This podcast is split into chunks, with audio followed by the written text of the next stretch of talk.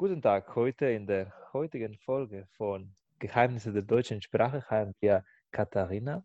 Wir fahren heute nach Nürnberg. Hallo Katharina, wie geht's dir? Hallo David, mir geht's gut. Wie geht's dir in Stuttgart? Prima, alles bestens. Ich freue mich sehr, dass du äh, dabei auch bist. Und ich wollte dich fragen, wie geheimnisvoll ist die deutsche Sprache aus deiner Sicht?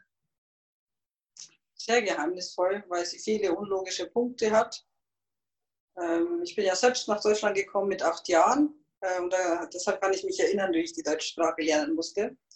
Und äh, fand vieles äh, sehr, sehr schwierig und ähm, kompliziert.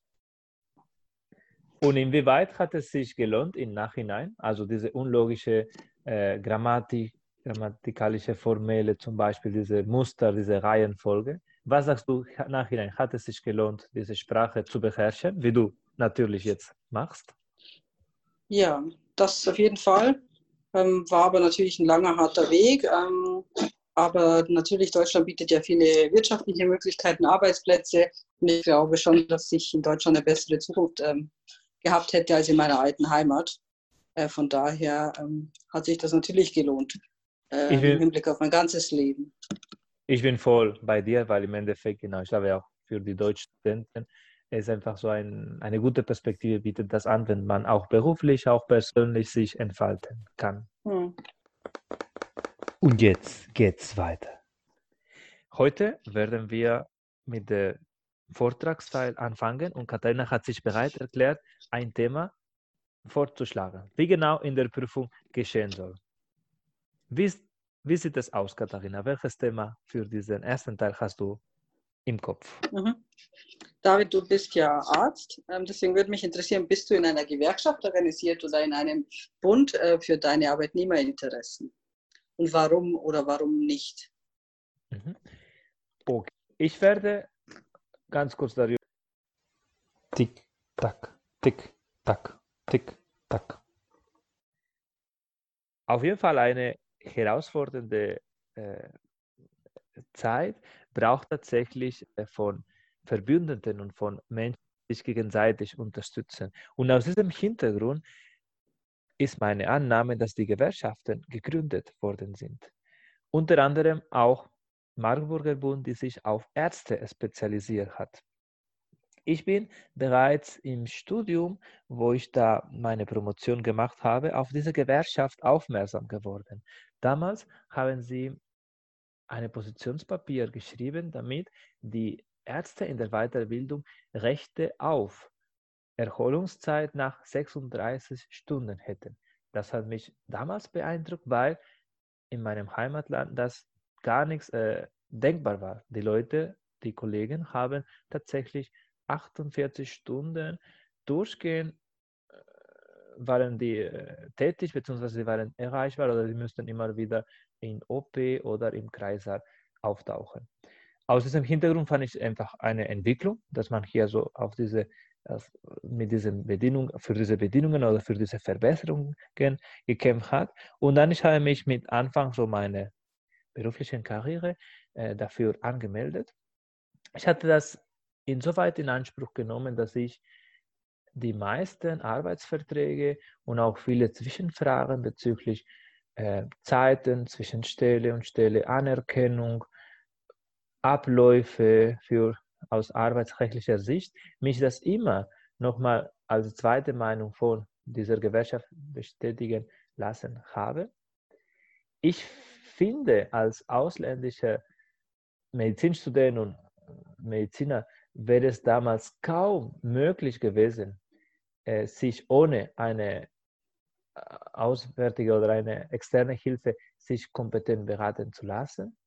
Und deswegen könnte ich mir eine Arbeit, also beziehungsweise einen beruflichen Einstieg in Deutschland ohne eine gewerkschaftliche Unterstützung kaum vorstellen. In anderen Berufen ist es mir auch bekannt, dass die ebenfalls die Migranten, die Ausländer passend unterstützen. Was dagegen sprechen würde, ist tatsächlich dieses Korporativismus. Das heißt, dass mehrere Agenten, zum Beispiel es gibt Verdi für andere Gesundheitsberufe, tatsächlich sich gegenseitig äh, streiten. Es gab zuletzt auch diese, dieses Skandal mit diesem Mehrheit. Das heißt, der, die Gewerkschaft, die am meisten Mitglieder für diesen Sektor hat, ist der einzige, der einen Verhandlungsmacht hat. Und das fand ich ein bisschen kritisch, weil natürlich jede Gewerkschaft hat verschiedene Interesse, Einfluss. Und das wäre wichtig, dass man äh, gemeinsam in diese Verhandlungsrunde geht und sich nicht nur auf die meisten Mitglieder äh, berufen lässt. Und von daher, ich finde es weiterhin aufbaubedürftig, dass man die Strukturen besser vernetzt, auch dass die, die Digitalisierung in der Gesellschaften kommt tatsächlich nicht nur im Marburger Bund, von was ich soweit weiß, aber ich kann äh, mit bestem Willen tatsächlich äh, kaum eine Alternative äh, mir überlegen, die besser als diese Gewerkschaft sein kann. Soweit mhm. von mir. Mhm. Wie ist eine kurze Meinung dazu oder hast du noch Rückfragen ja. dazu? Ich habe das sehr gut verstanden. Ähm, Genau, danke dir, David. Mich würde interessieren, ähm, allgemein, wie ist es, äh, wenn man nach Deutschland kommt, äh, ohne die Sprache richtig gut zu können oder auch kein soziales Netzwerk zu haben? Äh, wie ist es da, Arbeit zu suchen, sich zurechtzufinden? Was hast du da alles erlebt? Meistens ist es so, dass äh, versucht die eigene Gemeinde, in diesem Fall so die spanischsprachige Gemeinde, einfach so an, den, an die richtige Anlaufstelle zu gelingen beziehungsweise einfach einen Ferienjob irgendwie in der Gastronomie oder in der Tourismusbranche zu haben.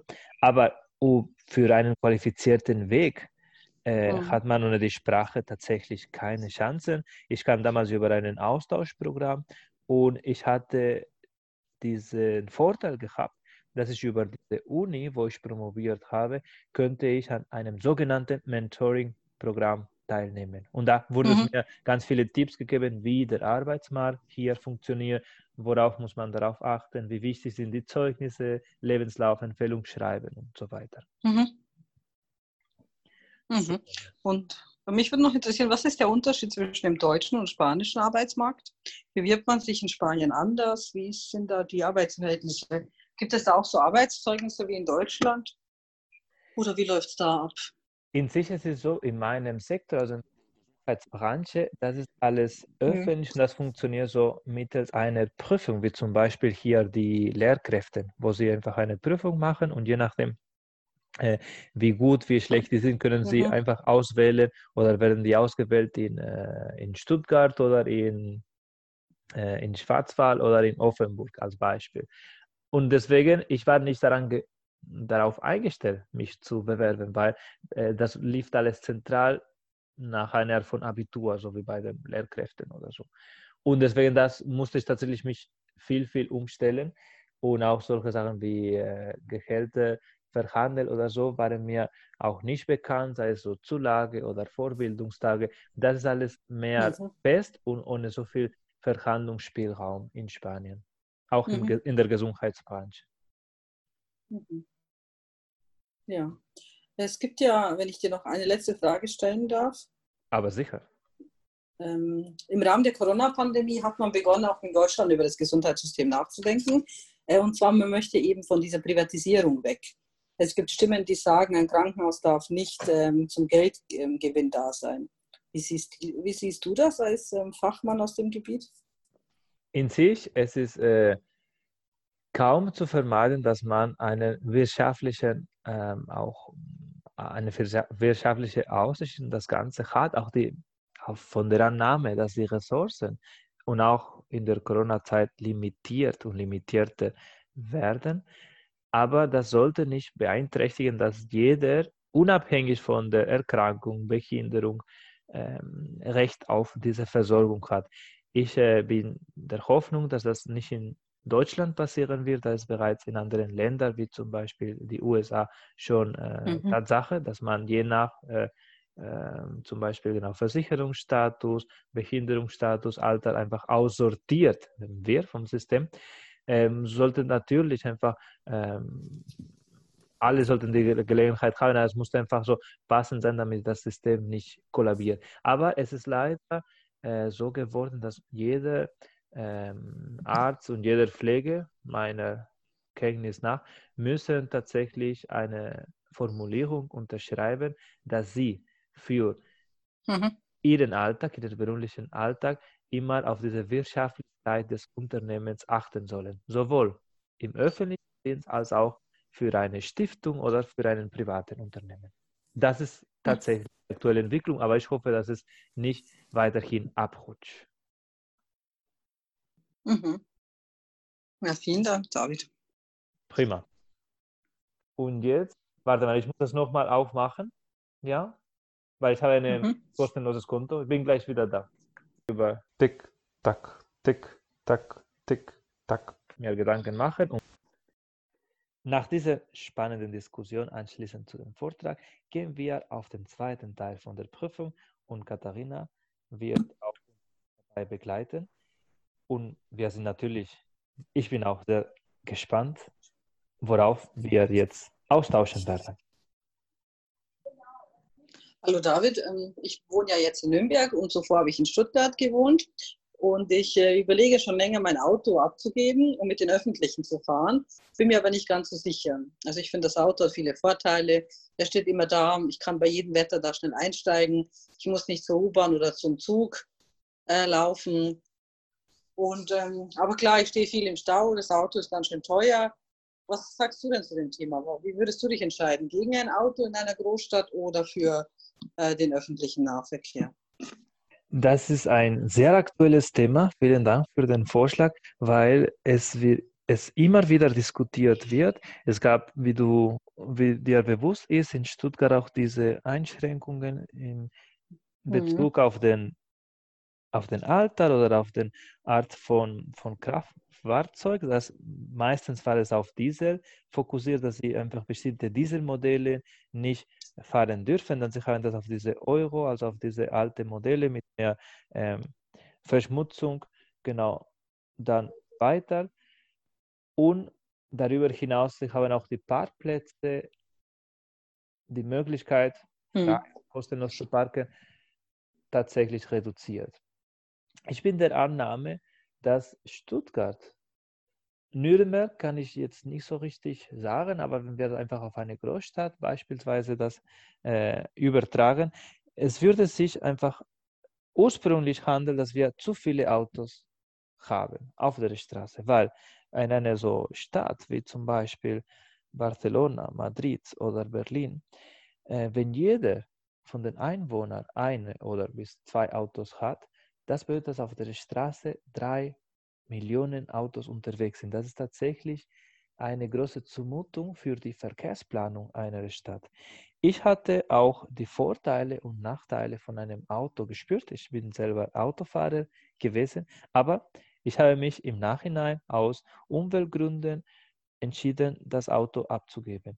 Inwieweit äh, wäre es äh, möglich, dass du auch diesen Schritt machen könntest, Katharina?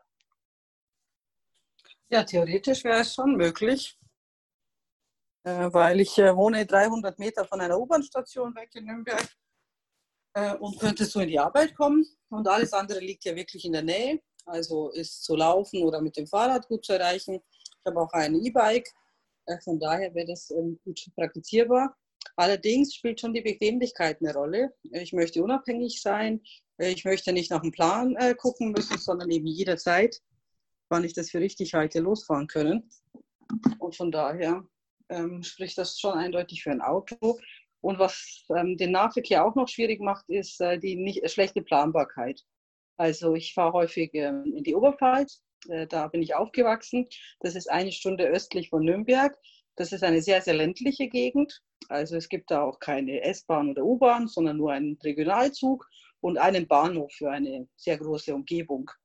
Also äh, wäre ich da schon angewiesen dann auf, ein, auf die Miete eines Autos äh, oder ähnliches. Äh, von daher müsste mich immer jemand abholen.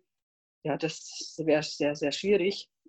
Also ich kann es mir nicht vorstellen, dass ich handeln werde, bevor ich nicht quasi vom Staat angeleitet werde indem das Autofahren teurer wird, äh, oder eben als Anreiz der Nahverkehr günstiger wird, aber besser organisiert, nicht nur finanziell günstiger. Ja. Ich sehe, sehe einen Punkt, dass tatsächlich die Flexibilität eine große Rolle in dieser Entscheidungsfindung spielt. Ich hatte auch schon meine Umstellungen gehabt bei dem Verkauf von dem Auto, was, dass ich tatsächlich immer mhm. wieder auf diese Fahrpläne achten müsste, vor allem wenn ich äh, zum Beispiel im Schichtdienst gearbeitet hatte, dann ich muss einfach ganz genau prüfen, ab wie viel Uhr sind, ist diese Busverbindung mhm. zum Beispiel halbstündlich und nicht äh, viertelstündlich oder sogar stündlich und was natürlich die Attraktivität das nicht besser macht, also auf das Auto zu verzichten. Interessanterweise wäre, inwieweit andere Staaten, du hast jetzt das Beispiel genannt, dass einfach äh, mhm. die Staatspolitik eine große, eine entscheidende Rolle spielt, inwieweit andere mhm. Staaten eh vergleichbar äh, mit Deutschland, also von einfach eine, mit einem starkes oder mit einem damaligen starken Wachstum und mit auch mit Großstädten, mit viel Industrie auch geschafft haben, wenige Autos auf der Straße zu haben. Ich denke jetzt an skandinavische mhm. Länder oder an unsere Nachbarn äh, Niederlande. Ja, ähm, ich war tatsächlich letztes Jahr mit dem Auto in Oslo, in der Hauptstadt von Norwegen. Ähm, das war tatsächlich eine tolle Erfahrung. Also es gab, ich würde sagen, ein Fünftel ähm, des Fahrzeugaufkommens, was ich hier gewöhnt bin. Das war schon eine schönere Stadt, muss ich zugeben. Mhm. Allerdings, ja, wir sind mit dem Auto hochgefahren, weil wir mehrere Personen waren und wir wollten verschiedene Stationen anfahren, Hamburg, Dänemark und äh, Norwegen. Und da bietet sich eben ein Auto auch an und ist ähm, auch günstiger gewesen als zu fliegen, was ja auch ökologisch ähm, wahrscheinlich die bessere Bilanz ähm, war. Genau, und aber gut, die Maut war sehr teuer natürlich, aber die Menschen kommen ja da auch irgendwie zurecht. Von daher wäre eben so ein Anreiz, öffentlicher Nahverkehr und teures Autofahren schon sehr sinnvoll. Ich muss allerdings sagen, ich habe ja auch Freunde und Bekannte in Stuttgart. Ähm, ich finde das unglaublich ähm, einen starken Eingriff in die Privatsphäre, dass Menschen, die ein relativ neues Auto haben, vielleicht sechs Jahre, vier Jahre alt mit Euro 5, äh, jetzt auch ihr Auto ändern müssen. Ähm, das, das geht schon sehr weit in den, in den Eingriff äh, in die Privatsphäre oder in die Freiheit Einzelner. Weil das können ja auch sich auch viele nicht leisten, jetzt komplett ein neues Auto zu kaufen oder auf den Nahverkehr umzusteigen. Man muss sich mal überlegen, das sind ja Mittel, äh, Menschen der Mittelklasse, die äh, arbeiten müssen, um ihren Lebensunterhalt, ihre Familien zu finanzieren. Und die stehen jetzt schon vor einer Herausforderung. Und das ähm, heißt, ähm, sich man da an, könnte, anpassen zu. Und genau, wie, wie, du meinst, also man könnte das auch schon vorher sagen, weil diese Autos waren einfach in riesigen Summen im Verkauf, auch von ja. Autokonzernen, die auch in Stuttgart tätig sind und kurz danach hat sich einfach äh, diese, diese, Reform oder einfach äh, hat sich, ja. wurde das ausgerufen und tatsächlich das ist einfach äh, sehr, äh, hm. nach, also sehr nachteilig für diejenigen, die auf dieses Auto, also ich denke jetzt an hm. Berufe, die einfach mit ganz viel Außen, äh, mit Dienstreisen, mit Außendienst verknüpft sind, das ist tatsächlich eine große Einschränkung. Das ist ja. Ähm, aber aus meiner Sicht nur so ein äh, Teil des Kugels, also einfach eine, eine, also eine, mhm. also eine Minderung, so, also einen kleinen Teil der Bevölkerung. Und in sich, äh, man kann schon profitieren, wenn äh, zum Beispiel jetzt äh, in der Theodor-Heuser-Straße, in dieser so Achsenverkehr in Stuttgart, tatsächlich einen Spur von den Autos auf die Fahrräder ausgeliehen worden bin. Da ist es mal so bis Oktober geplant, diesen äh, Projekt, dass man, dieses Projekt, dass man tatsächlich mit dem Fahrrad auf eine von diesen zwei Autospuren fahren kann. Und je nach der Zahl, also von den Fahrrädern, die das in Anspruch genommen haben, werden die das einfach dauerhaft machen. Das fände ich einfach eine gute Möglichkeit, nicht nur äh, dieses öffentliche Personennahverkehr stärker zu machen, sondern auch attraktiver machen, dass die Menschen sich auch mehr bewegen. Weil ein mhm. Nachteil, mhm. dass ich als Arzt äh, für den Autoverkehr auf jeden Fall nachempfinden kann, ist die tatsächlich, dass die Menschen, die Auto fahren, sich im Allgemeinen weniger bewegen als die anderen, die zu Fuß mhm. oder mit dem Fahrrad ihr Ziel, ihren Arbeitsplatz, ihre Uni oder ihren Einkaufs- oder ihren ähm, Behördegänge erledigen. Und das wäre tatsächlich ein essentieller Zeitpunkt, vor allem in der Corona-Zeit, wo die Gesundheit im Vordergrund ist, dass man sich tatsächlich mehr Gedanken macht, wie man im Alltag mhm. gesünder werden kann. Und da ist tatsächlich Auto außer vor. Ja, hm, würde ich dir widersprechen, David, denn äh, wenn du die Parksituation kennst, man läuft schon sehr weit auch zu Parkplätzen inzwischen. Ähm, das ist, ähm, also den Nachteil sehe ich nicht, dass man sich weniger bewegt, äh, weil bis ich zu meinem Auto komme, dauert es schon manchmal fünf bis zehn Minuten und genauso weit wäre die U-Bahn auch weg. Und in der Arbeit ist mein Parkhaus auch äh, fünf Minuten von der Arbeit weg, äh, weil ich in der Altstadt tätig bin und da gibt es keine nahestehenden oder fest verbauten Parkplätze im Haus. Äh, von daher ist die Bewegung schon dabei. Ähm, ja, und ähm, ja gut, also ich bin jetzt gerade schon froh, mit dem Auto zu fahren wegen der Corona-Pandemie, weil ich ja weniger Austausch habe mit Menschen. Das heißt, ich sitze alleine mit meinem, in, meinem, in meinem Auto und ähm, komme mit niemandem in Kontakt. Das war halt schon ein Vorteil, dass ich auch weiterhin in die Arbeit fahren konnte. Und viele Firmen haben ja auch die Auflage gemacht, jetzt auf den Nahverkehr zu verzichten. Äh, gerade als wieder die Öffnung kam im Mai, äh, war das meiner mhm. Meinung nach. Äh, von daher ich weiß nicht, ob die Gesundheit eine Rolle spielt. Wo natürlich die Gesundheit eine Rolle spielt, sind ja ähm, die, ähm, was soll ich sagen, die Schadstoffe, die beim Auto rauskommen. Äh, die führen ja nachweislich zu Krankheiten. Ich glaube, Stuttgart hat auch eine erhöhte Quote an Lungenkranken, die auf den Autoverkehr zurückzuführen sind. Wir haben ja das Neckartor, ähm, was ja die schmutzigste Kreuzung Deutschlands ist, äh, polemisch gesagt. Äh, und ähm, natürlich ist es nur die Spitze des Eisbergs, auch in der gesamten Stadt, auch durch diese Tallage ähm, sind da natürlich, findet man eine hohe Konzentration an Schadstoffen, die natürlich den Menschen zusetzen. Und von daher, ja. Ich habe vor kurzem auch ähm, gelesen, also ich weiß nicht, ob das eine Schnapsidee war oder tatsächlich ernsthaft überlegt wird, Seilbahnen in Stuttgart aufzubauen. Also äh, quasi zum Beispiel vom Degerloch runter nach Cannstatt eine Seilbahn zu bauen äh, und dann könnte man sich so schneller in der Luft bewegen. Äh, das würde natürlich einiges am Verkehr einsparen, wie zum Beispiel die Weinsteige. Ähm, die, ähm, da schlängeln sich ja immer Autos rauf und runter. Ähm, das könnte man einsparen und zu einem schönen Naherholungsgebiet ausbauen, äh, weil da fahren ja auch sehr gerne die Fahrradfahrer rauf und runter. Ähm, man bräuchte da wahrscheinlich ein bisschen mehr Fantasie in dieser Thematik. Auf jeden Fall, man braucht viele kreative Ansätze. Ich, ich bin voll bei dir. Diesen Artikel habe ich tatsächlich auch gelesen. Gab auch eine Idee, mhm. das über Zuffenhausen, über Pragsattel bis, glaube ich, bis äh, Vogelsang oder so zu machen. Aber leider sind nur ein bisschen so visionäre Ideen, die einfach an der mhm. Umsetzung mhm. immer versagen.